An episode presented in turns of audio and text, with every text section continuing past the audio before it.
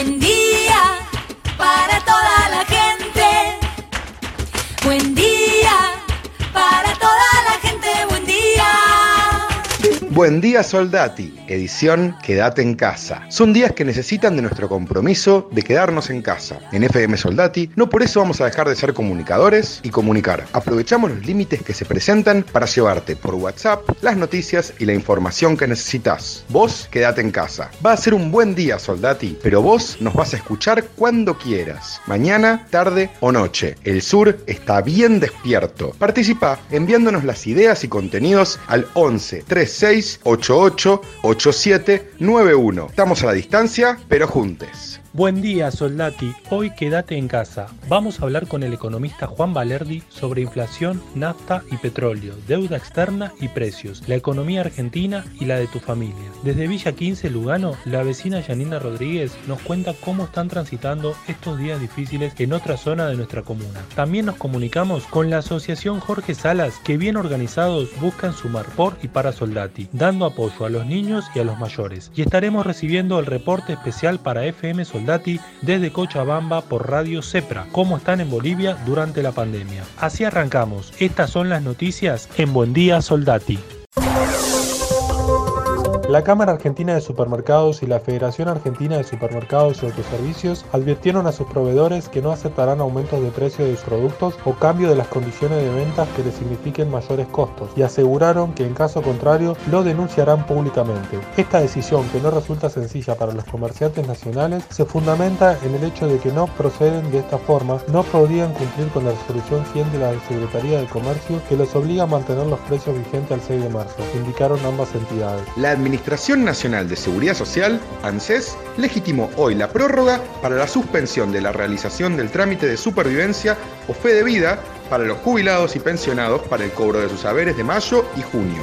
La decisión implica que los adultos mayores no deben acercarse a los bancos para efectuar ese trámite, con lo cual se busca garantizar el cobro de los haberes de este grupo de riesgo sin ponerlo en peligro de contagio del coronavirus. La nueva embajadora argentina ante la Santa Sede, María Fernanda Silva, llegará hoy a Roma para tomar posesión de la sede diplomática e iniciar su misión como la primera mujer representante ante el Vaticano en la historia de la diplomacia argentina. El director ejecutivo del ANSES, Alejandro Banoli, precisó hoy que de casi 8 millones de personas registradas para recibir el ingreso familiar de emergencia, IFE, casi 5 millones ya eligieron su medio para cobrarlo. Recuerden que las personas que no pudieron elegirlo aún podrán hacerlo entre el 27 de abril y el 1 de mayo próximo. Activistas y organizaciones que luchan por los derechos de las personas sordas e hipoacúsicas reclaman que los trabajadores en servicios esenciales, como cajeros de supermercados, agentes de policías o personal de salud, utilicen barbijos transparentes o máscaras faciales para poder leer sus labios o gestos y que el uso obligatorio de tapabocas no sea una barrera más.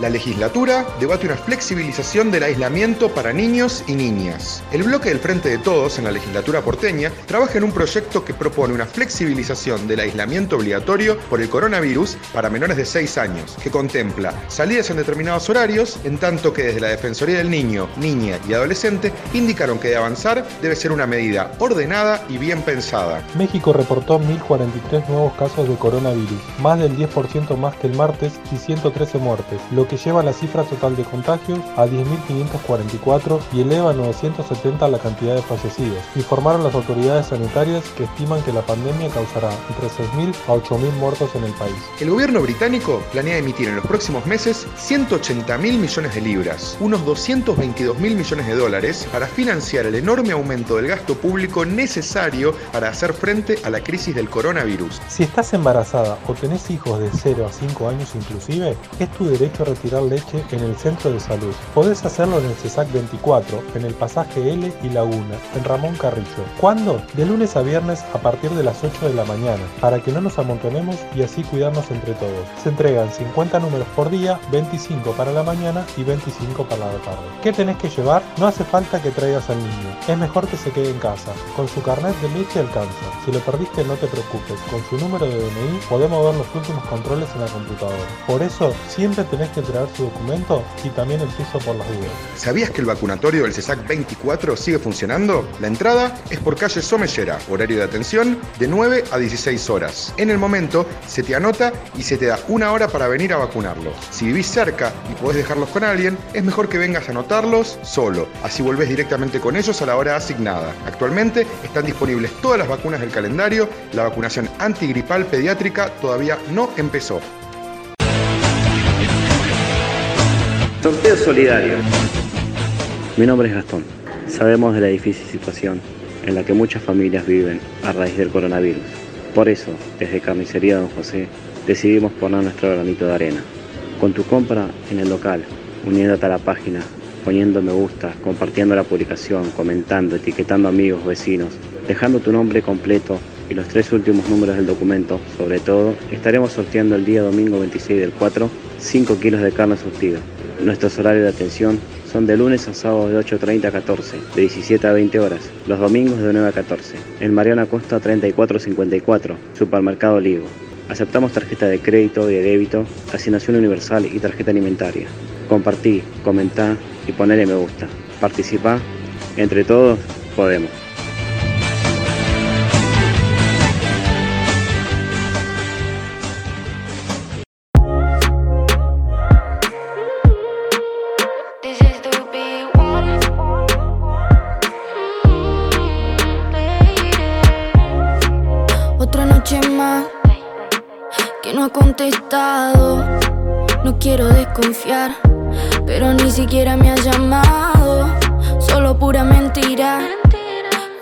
Otra no ha tocado.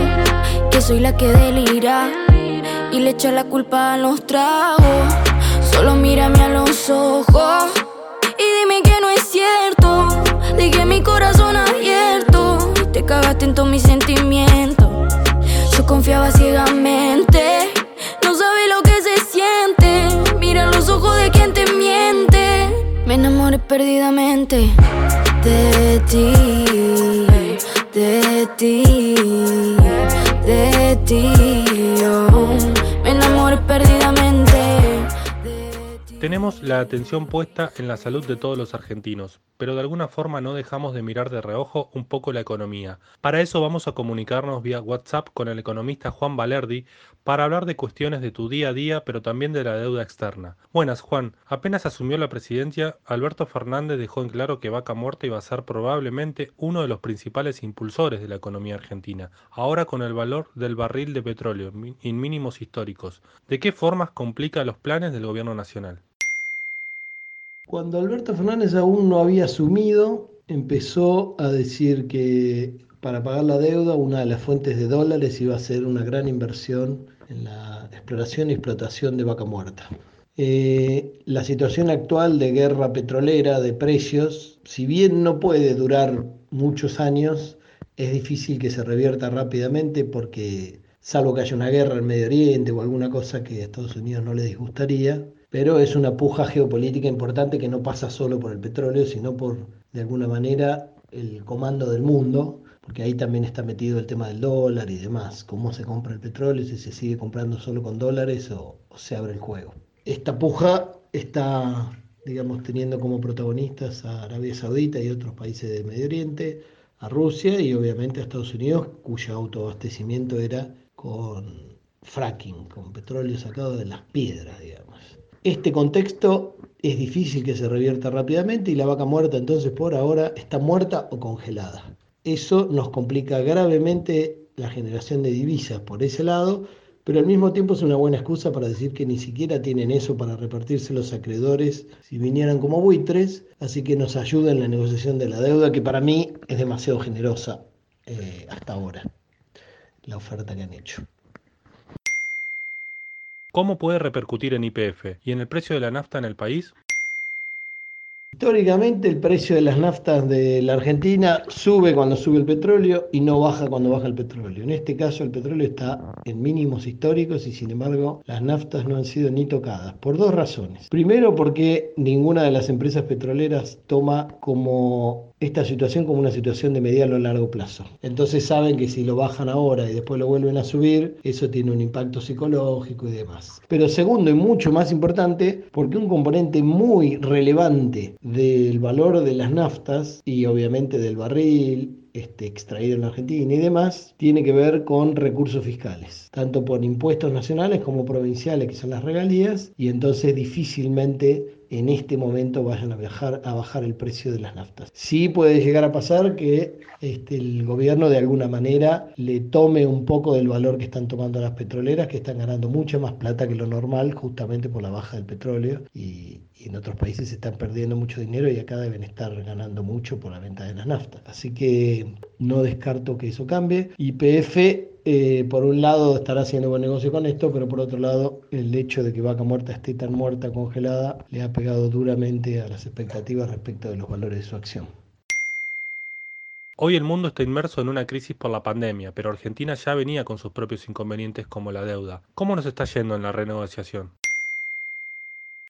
El mundo no está inmerso en una crisis económica financiera grave por la pandemia. La pandemia fue la gota que rebalsó el vaso fue la chispa que encendió algo que ya estaba gestándose profundamente desde hace mucho tiempo, décadas, desde que empezó el descontrol financiero, digamos los 70-80, y que se aceleró gravemente después de la crisis del 2008, que lejos de generar reformas o algún tipo de regulaciones, algún tipo de controles, lo único que generó fue este, más leña al fuego cuando fueron rescatando a los bancos y tirándoles este, dinero barato, gratuito desde los estados. Entonces fue un patear para adelante que se fue quedando sin nafta, porque ya no había forma de seguir dándole aire y la pandemia vino como anillo al dedo. No, no da el espacio para hablar de conspiranoias, pero muy como anillo al dedo le vino la crisis internacional eh, que estaba a punto caramelo el hecho de la pandemia. Eh, la Argentina en este marco tenía graves problemas gracias al macrismo y al arrastre de muchos años de, no crecimiento o de problemas del mercado interno. El macrismo los había empeorado y además le sumó un endeudamiento desquiciado en muy pocos años.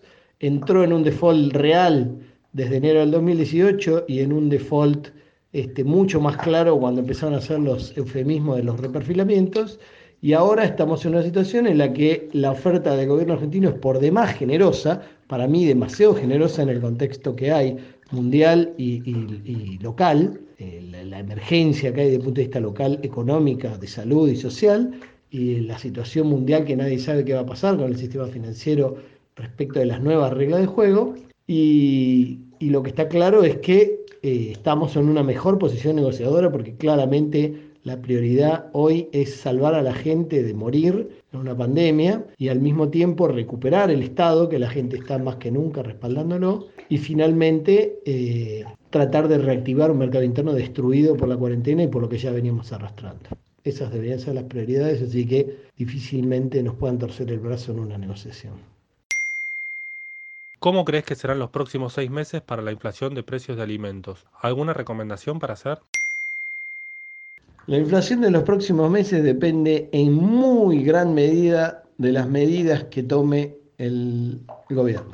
Y valga la redundancia de las medidas. Si el gobierno se pone los pantalones y se pone pesado con las empresas que se abusan de los precios porque tienen posición oligopólica, monopólica, este, tienen algún tipo de poder de mercado, carteles, cárteles y demás, eh, si el gobierno se pone firme y los sanciona o los amenaza o incluso nacionaliza alguna empresa o lo que tenga que hacer y ellos lo perciben así, la inflación puede llegar a estar bajo control.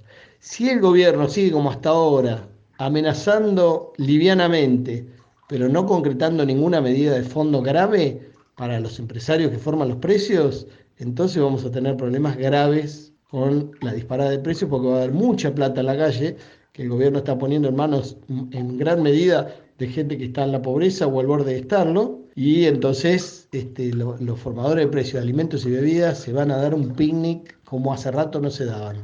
Así que espero que, pase esto de que el gobierno se ponga, se ponga la mochila, se ponga las baterías y eh, sancione duramente a las empresas que se abusen. Al mismo tiempo, el gobierno tendría que empezar a vender dólares este, oficiales, ampliar un poco el cepo, porque va a haber un saldo de balanza comercial muy grande y de esa manera contener un poco el dólar blue y el MEP, el contado con liqui y todo eso y aflojarle un poco porque si no todo el mundo va a estar proyectando que la inflación va a ser cualquier cosa porque el dólar no lo para nadie y, e incluso por ahí tienen que levantar un poco las tasas que le, pasa, le paga el Banco Central a los bancos para que los bancos le paguen más a los que tienen plazo fijo o inventar algo que directamente tome dinero el Estado de los particulares y les pague una buena tasa. Si no, va a haber demasiada guita en la calle.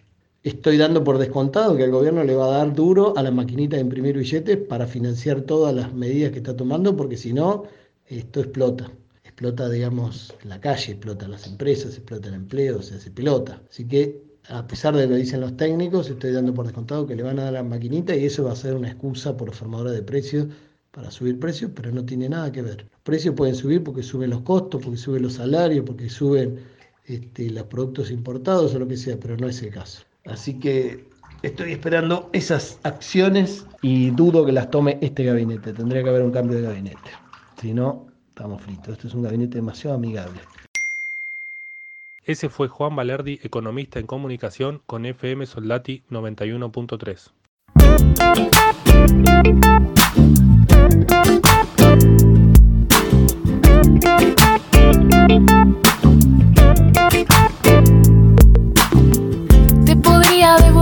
mi amor, lo que pasa es que ya no lo tengo. Cuando subimos a la catedral estuvo bien y será siempre nuestro. Eterno, sencillo y ahora más voy a dejar el mundo atrás y respirar.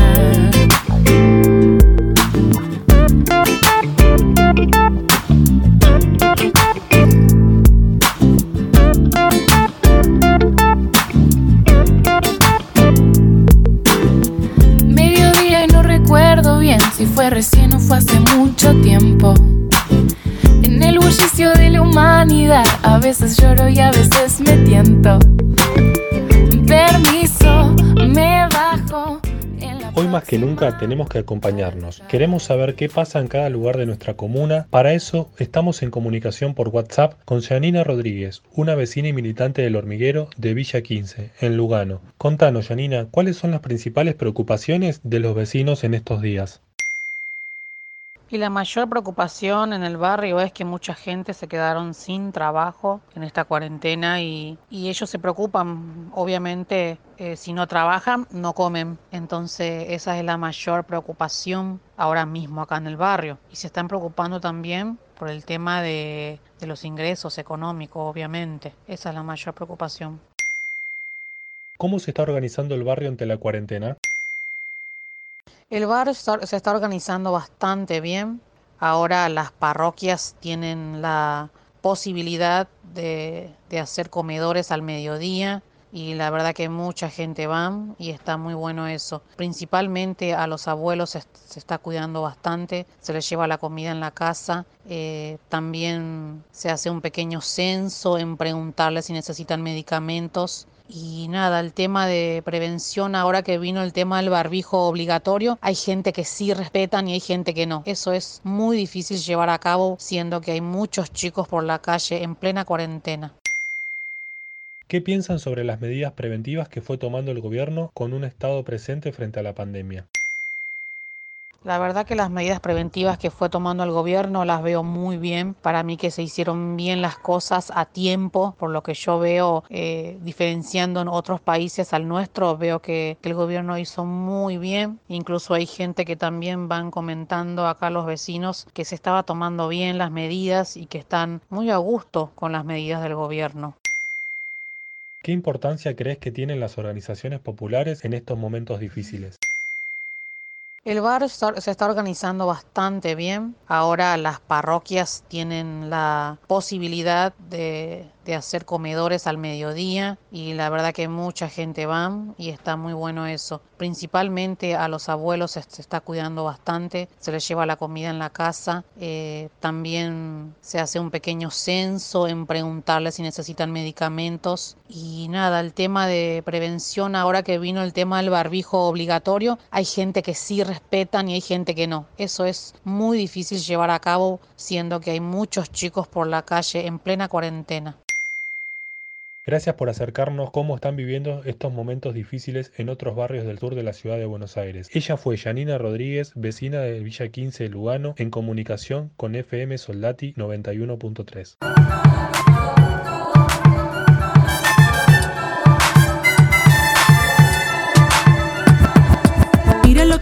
cuando estamos arrimadito Una explosión de meteorito caliente Como sangre adolescente. Te lo digo, ay, te lo repito. Quiero tenerte todo el día dentro de mi boca. Quiero frotarme con tu piel hasta volverme loca. Quiero sentir que tu energía choca. Quiero probar tu fruto, ay, me provoca. Soy de las que no te ocultan el deseo Y te propone un paseo. Soy de las que no se rinde ni chicana Pisando fuerte y caravana. Que no me vaya a vigilar ni controlar Yo soy tormenta tropical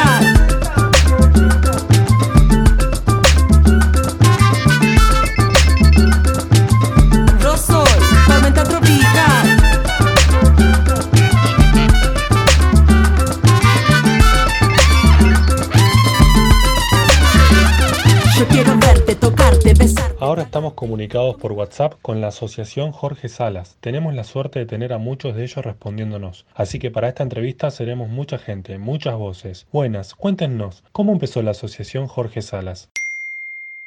Hola, ¿qué tal? Mi nombre es Magali. Eh, bueno, nosotros le pusimos el nombre Jorge Salas en honor a un compañero nuestro de Lugano, que siempre trabajó por el barrio, por lo que es la Comuna 8, y obviamente también por Soldati, siempre estuvo presente, siempre fue un buen compañero, y bueno, hoy no se encuentra físicamente con nosotros, eh, pero igual le quisimos hacer e- en honor a él, eh, fundar la asociación, porque eso es lo que hacemos, ayudar a todo el barrio y a toda la gente que necesita. Hola, mi nombre es Roy. La asociación comenzó un día que nos juntamos con vecinos y viendo las problemáticas del barrio, se nos ocurrió formar esto para poder contener a los más vulnerables y así comenzamos. Cuéntenos, ¿dónde están ubicados?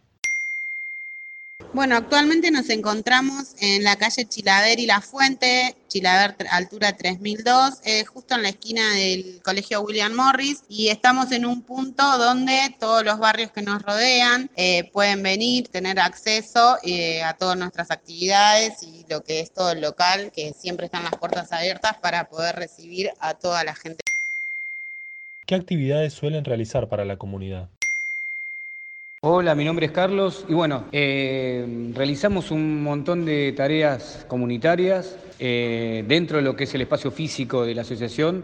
Tenemos este, ayuda escolar y dentro de la ayuda escolar eh, se componen de, varias chicas como Maggie, Yaila, Carla, este, Antonella, que se ocupan de, de esa tarea. Después tenemos como herramienta del Estado cursos este, de empleos y, otros, otros cursos como para este, contener a, la mujer este, en, situación vulnerable, eh, gente de tercera edad y todo eso. Esas son cosas que realizamos en la asociación eh, y bueno, eh, lo que nos gusta hacer es, es eso, es, es aportar a la comunidad, a los vecinos un granito de arena para, que, para mejorar el barrio. Tenemos también primaria para adultos, primaria para chicos con discapacidad, este, algunas, eh, algunos talleres también de, de- de- del arte culinario, cocina. Y, y bueno, en fin, tenemos un montón de actividades que, que hacen que la asociación crezca día a día. ¿Qué consideran que hace falta en el barrio y ustedes pueden aportar? Hola, mi nombre es Beto, vivo en los monoblocks de Villa Soldati. Lo que yo considero que le hace falta al barrio es unión, tanto vecinal como entre los referentes de los barrios populares que nos rodean, para poder sacar a Soldati adelante. ¿Qué actividades se están realizando en estos tiempos de pandemia? Hola, yo soy Anto. Actualmente lo que hacemos nosotros es contener a la gente a través del grupo de WhatsApp. Si tienen alguna duda con respecto a lo que es la pandemia, hacemos difusión para que se queden en casa. También les hacemos los mandados a adultos mayores y a personas que no pueden salir. Obviamente siempre en lo que es el radio de la asociación y tratamos de estar presente de alguna manera aunque no podamos físicamente en estos momentos.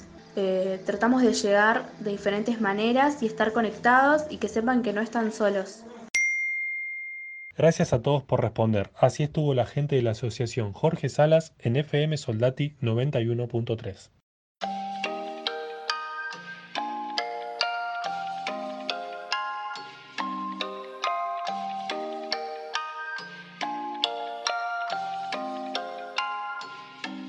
Ya no quiero, ya no quiero tener que esperar. Ya no quiero, ya no quiero volverte a pensar. Te quiero, yo te quiero, pero me hace mal. Ya no quiero, pero es droga y dime ahora, ¿cuándo vas a dejar de jugar?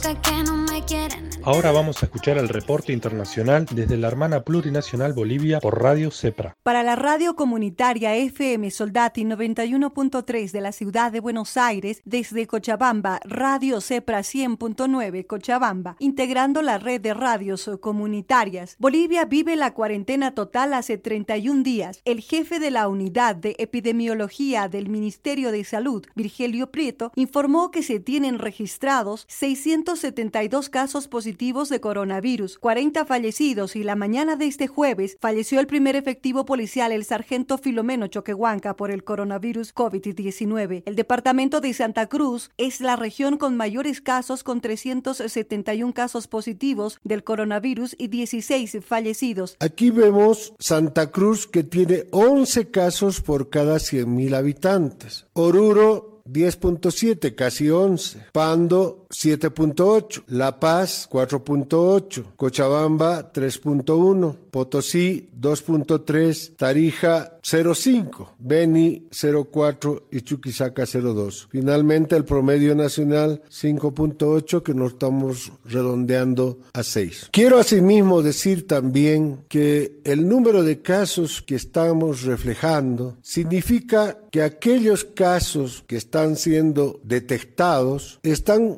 cortando la, la cadena epidemiológica, es decir, no están transmitiendo porque se los pone en cuarentena de tal manera que no puedan transmitir y con todas las medidas de bioseguridad. En estos últimos días, la presidenta transitoria del Estado Plurinacional, Yanine Áñez, anunció la donación del 50% de su salario y todo su gabinete ministerial para un fondo solidario para enfrentar la pandemia. La suma del salario de los 21 políticos llegan a 250 mil bolivianos. Este hecho causó molestia en parlamentarios. Recordemos que Yanine Áñez es presidente transitoria y candidata a la presidencia el 15 de noviembre del 2019, donde al menos nueve personas provenientes del trópico cochabambino perdieron la vida en Guayani en el enfrentamiento con fuerzas del orden y este sector. Desde entonces, existe susceptibilidad de los pobladores, por lo cual la policía abandonó cinco municipios del trópico por seguridad. Sin embargo, este 15 de abril, 85 efectivos policiales se retornaron a los dos días, fueron expulsados por pobladores del municipio de Sinaota. Actualmente, la mediación de la gobernación, dirigentes sindicales, Defensoría del Pueblo y Comando Departamental determinaron el retorno este jueves de la Policía al Trópico Cochabambino con la apertura de entidades financieras que de igual forma se encontraban cerradas tras la salida de la Policía Boliviana, lo cual permite el cobro por la crisis sanitaria que vive el Estado Plurinacional de Bolivia. Para ingresar al Trópico de Cochabamba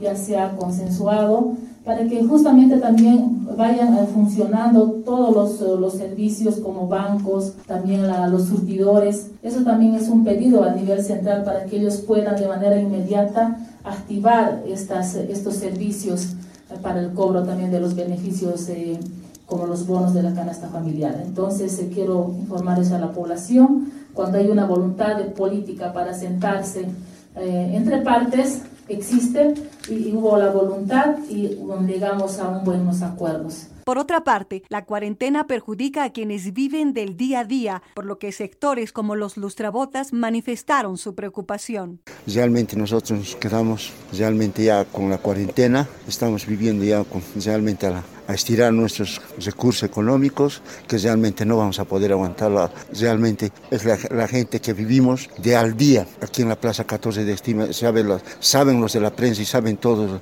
todo Cochabamba que realmente nosotros vivimos todo el día. Entonces, para mí, lastimosamente, es ver que realmente los reúnan a mis compañeros, que tengo 70 ilustradores en Cochabamba, reunirles aquí en la plaza principal, sería una, una pena verles que, se vayan contaminando con la enfermedad, con, el coronavirus. Hay quienes durante el lapso que se tiene para abastecerse de alimentos aprovechan en vender algunos productos como Doña María, que vende jugos de naranja y es su único sustento. Sí, yo estoy vendiendo, necesito pues para plata para mis familiares, para mis hijos, quiero comprar, pues, si, si quedamos en la casa se acaba nomás plata, se está saliendo nomás, para entrar no hay, pues para eso estoy vendiendo, aunque poco de naranja. ¿Usted desde dónde viene a vender aquí su...? Yo, yo vivo en este Chiñata.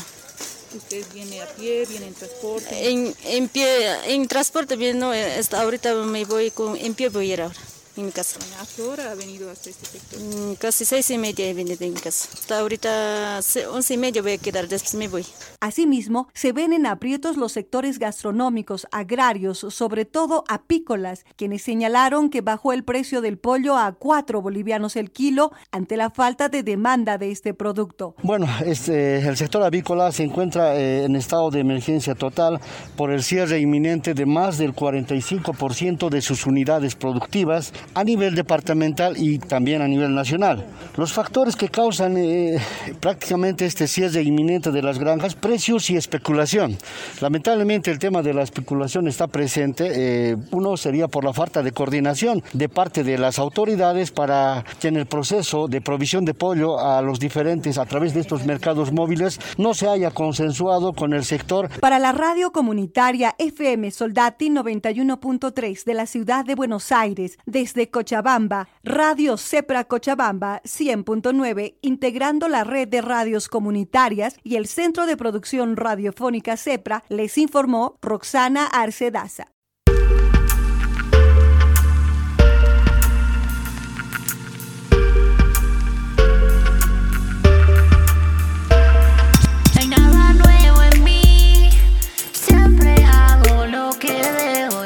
Eso fue Buen Día Soldati, edición Quédate en casa en FM Soldati. Participa enviándonos las ideas y contenidos al 11 36 88 87 91. Estamos a la distancia, pero juntes.